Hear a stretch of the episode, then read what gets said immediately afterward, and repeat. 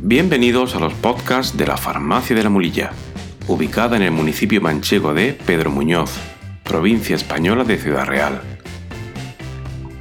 Episodio decimoprimero del programa que estamos dedicando a ayudar a los pacientes que sufren depresión, en el que comentaremos aspectos sobre otro hábito que se ha mostrado beneficioso para la recuperación de este tipo de pacientes, como es la adecuada gestión del sueño.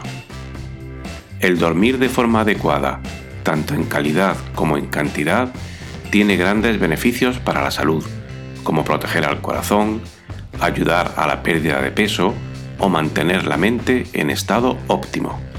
Por ello, un paciente de depresión debe esforzarse en tener un sueño adecuado, para lo que las recomendaciones que vamos a exponer pueden serle de utilidad. En primer lugar, debemos comentar que, con carácter general, una persona debe dormir entre 7 y 9 horas al día. Puede haber excepciones a esta norma, pero la mayoría de las personas deben dormir no menos de 7 horas ni más de 9 horas al día. Y este sueño puede ser educado por la persona, de tal forma que si acostumbramos a irnos a dormir siempre a la misma hora, nuestra mente, con el tiempo, llegada a esta hora, nos pedirá ir a dormir. Otro hábito que relaja para poder dormir es leer un poco.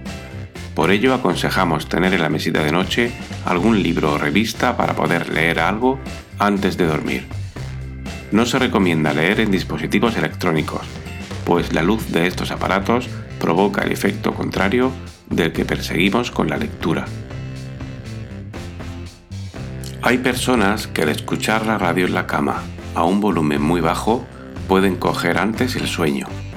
Lo ideal es que la radio se desconecte automáticamente en un periodo máximo de una hora, pues si estamos toda la noche con la radio encendida, puede hacer que no consigamos un sueño lo suficientemente profundo como para que sea reparador.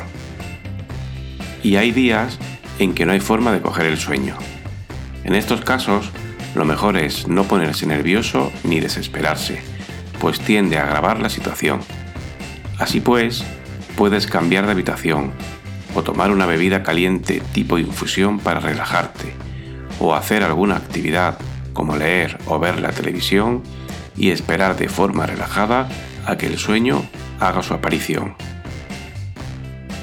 Si dormimos durante el día, es muy probable que haga que, a la hora de acostarnos, no tengamos sueño. Por ello, se desaconseja dormir siestas largas. Como mucho, se puede dormir una pequeña siesta de 20 o 30 minutos, que puede ayudar a relajar la mente, pero sin alterar mucho el sueño nocturno. Y tampoco debemos consumir sustancias excitantes, cuyos máximos representantes son la cafeína y el tabaco, sobre todo durante la tarde, ya que pueden hacer que nuestro deseado sueño en la noche se afecte de manera sustancial.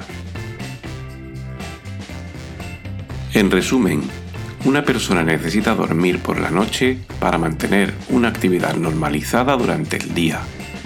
Y el dormir de forma adecuada, tanto en cantidad como en calidad de sueño, ayudará al paciente con depresión.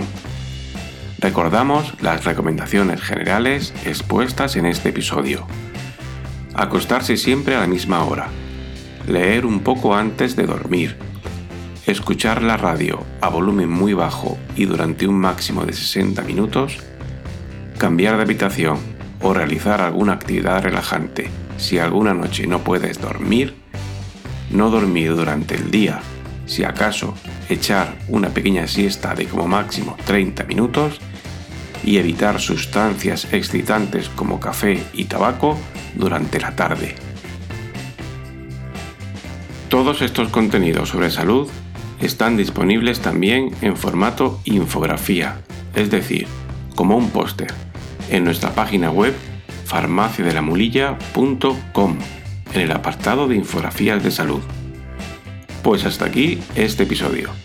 Recordamos que los podcasts que elabora el equipo de la Farmacia de la Mulilla están disponibles en Spotify, TuneIn, Apple Podcast, iVoox y Google Podcast para adaptarnos a sus preferencias.